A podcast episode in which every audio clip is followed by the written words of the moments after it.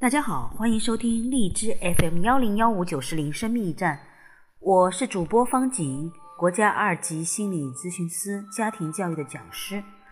欢迎我们继续来一起阅读由《爱的五种语言》的系列 Gary Chapman 博士所著的《心灵之约夫妻灵修三六五》。今天我们读到一月十四号，双方的性满足感。呃，为了防止我们的嗯，机器的后台把我们这篇文章删掉。我们很多关于这个方面的问题，可能会用其他的词来代替。嗯，他们说老师咋回事？好，我们先把这篇文章读完。啊，新娶妻之人不可从军出征，也不可托他办了一个什么公事，可以在家清闲一年，使他所娶的妻快活。在临床辅导的过程中，我经常听到两个问题。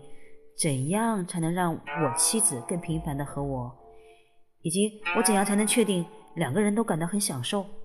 妻子愿意做的频率常常会受到丈夫对待她态度的影响。令双方获得爱满足感是一个过程，不会自动发生。在《生命记》中，我们读到上帝向以色列人发出指示，不要让新婚燕尔的男子办理任何公事，特别是那些需要他离开家的事物。比方说服兵役，在婚后的第一年里，夫妻两人应该努力让对方快乐。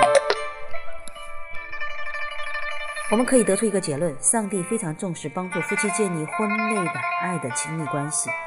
了解爱的亲密关系的一种最好的办法是让自己接触一些良好的资讯。我建议你和你的配偶阅读克里斯·福德和乔伊斯·彭纳写的《爱的礼物》一书，中文版已出。叫做亲密之爱，每星期读一章，到了周末讨论一下这一章的内容。这种方法能够帮助你们更好的了能了解男女间的爱的行为，发现如何让对方产生爱的愉悦。你始终都应该是抱着满有爱心、愿意让对方得到享受的态度，分享彼此的愿望，但千万不要强迫你的配偶采取任何一种特定的爱的表达方式，在爱的气氛中进行开放式的沟通。能够让你们都拥有爱的满足感。有的嗯朋友就问老师怎么回事啊？连这个都需要说吗？两口子的事儿不需要每一样事情都说吧？今天呢，我看到了一篇嗯文章里面说到一句这样的话，非常非常深刻的说到了一点啊。其实其实我们在亲密关系中。经常犯的一些基本错误就是不表达感情，怕被伤害或者怕失去；不表达需要，觉得说出自己的需求很丢脸，而且希望对方能够猜中自己的心事。我们其实不难发现，这些都是幼儿才会有的行为举止。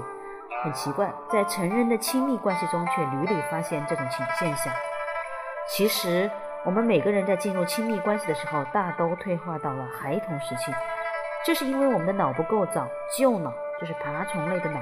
心脑、哺乳类的脑和大脑皮质，人类独有的隐性脑，通常进入亲密关系之后，大脑皮质就不工作了。